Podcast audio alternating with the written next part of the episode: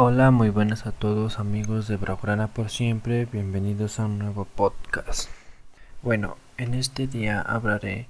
de qué es lo que debe hacer el Barcelona con Griezmann. Bueno,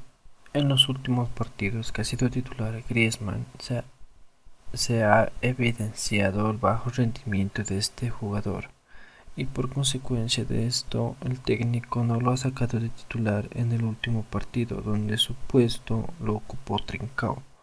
en el partido de Champions donde Trincao demostró que quiere ser titular y puede pelear muy bien el puesto con Dembélé y Griezmann. Pero creo que en ese puesto para mí el más indicado es Dembélé porque Dembélé es más peligroso por esa banda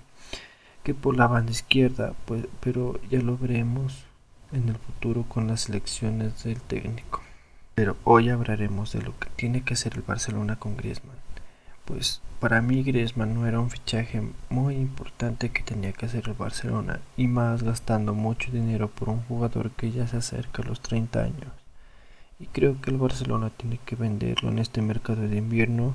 que se acerca si es que el nivel de Griezmann no mejora porque ya se le dio muchas oportunidades a Griezmann y creo que los jóvenes como Trincao, Dembélé, Pedri necesitan más, más minutos y no desperdiciarlos con un jugador que en esta temporada no ha marcado ni un gol con la camiseta del Barça. Y eso que ya es un jugador experimentado, desperdiciando muchas ocasiones de gol que nos hubieran podido hacer ganar puntos muy importantes como lo fueron en los partidos contra Getafe y contra Sevilla y Griezmann tuvo muchas oportunidades de, marcar gol y las desaprovechó.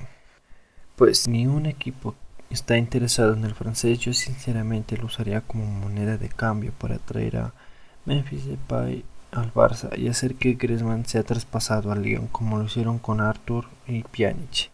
que creo yo fue lo peor que hizo el Barcelona con ese cambio pero con este cambio sería un cambio correcto para los dos equipos, porque el Barcelona obtiene Depay y el Lyon obtiene Griezmann, que en otra liga le puede ir mejor, y así que el Lyon no sufra buscando un suplente de, de Depay. Pues eso fue todo, no se olviden de entrar a mi blog donde encontrar mucha más información. Muchas gracias por irme y nos vemos en la próxima. Chao, chao.